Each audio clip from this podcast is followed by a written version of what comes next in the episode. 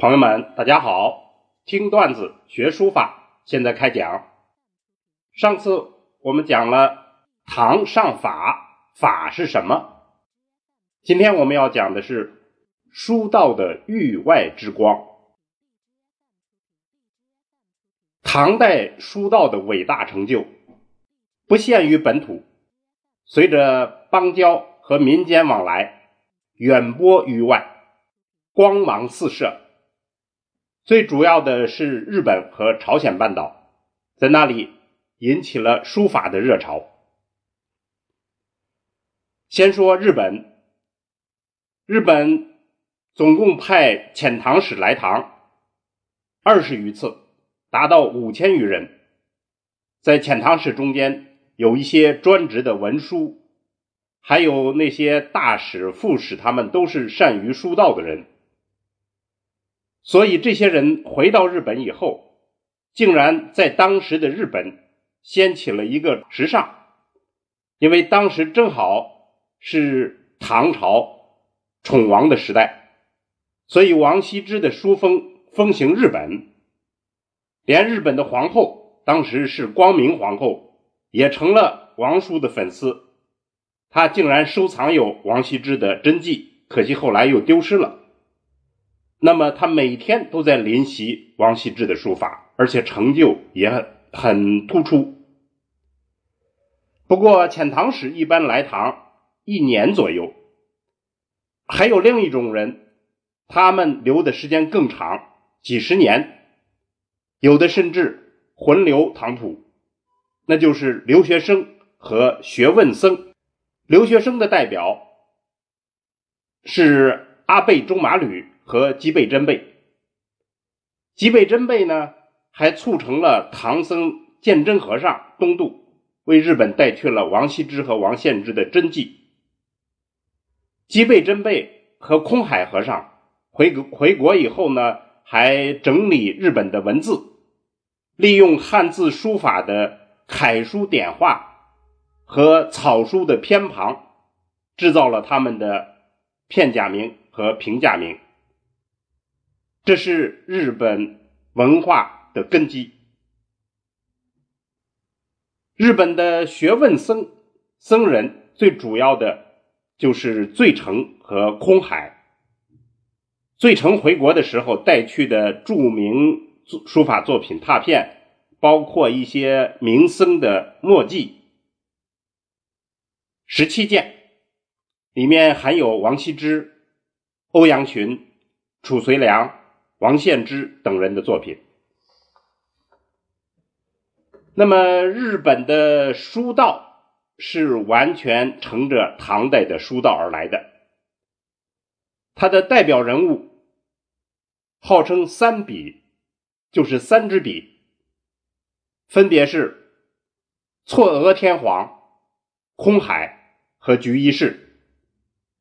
嵯峨天皇呢，他与空海在日本。至今还是并称书圣。嵯峨天皇经常在皇宫里设宴招待文人，喝得高兴，他就命令空海祭席挥毫。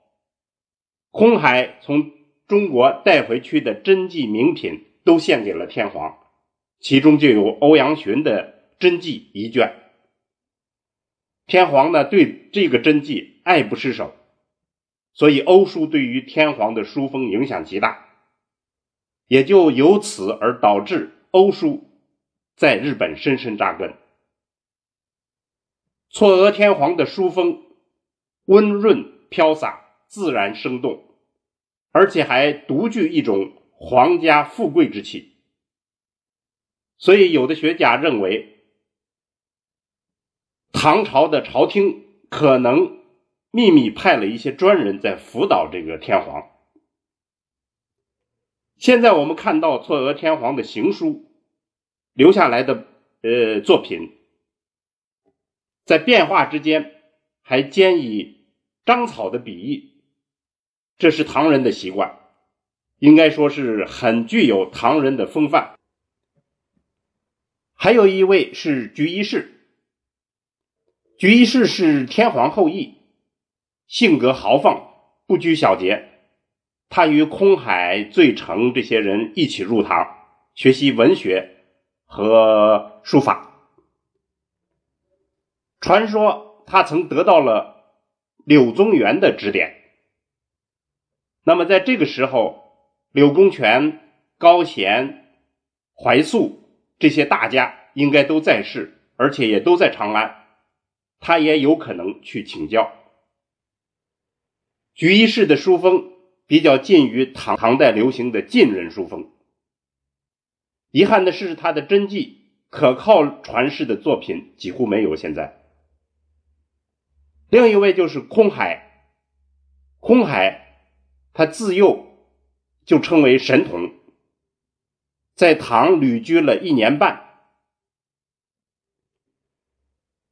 近几年，中国一部电影叫《妖猫传》。在国内反响平平，但是在日本是大红大紫，因为其中就有空海和尚的这个角色，而且非常重要。历史上，空海来唐有两大收获，一个是获得了佛教的秘法真传，另一个就是获得了书法的真传。回到日本以后。空海就在宗教和书法上取得了极高的地位。当时空海收藏有大量的书法名迹，带回日本以后，献给天皇，而他自己还传承了正宗的唐传笔法。空海善于多种书体。真草隶篆，还有飞白书，他的作品都有。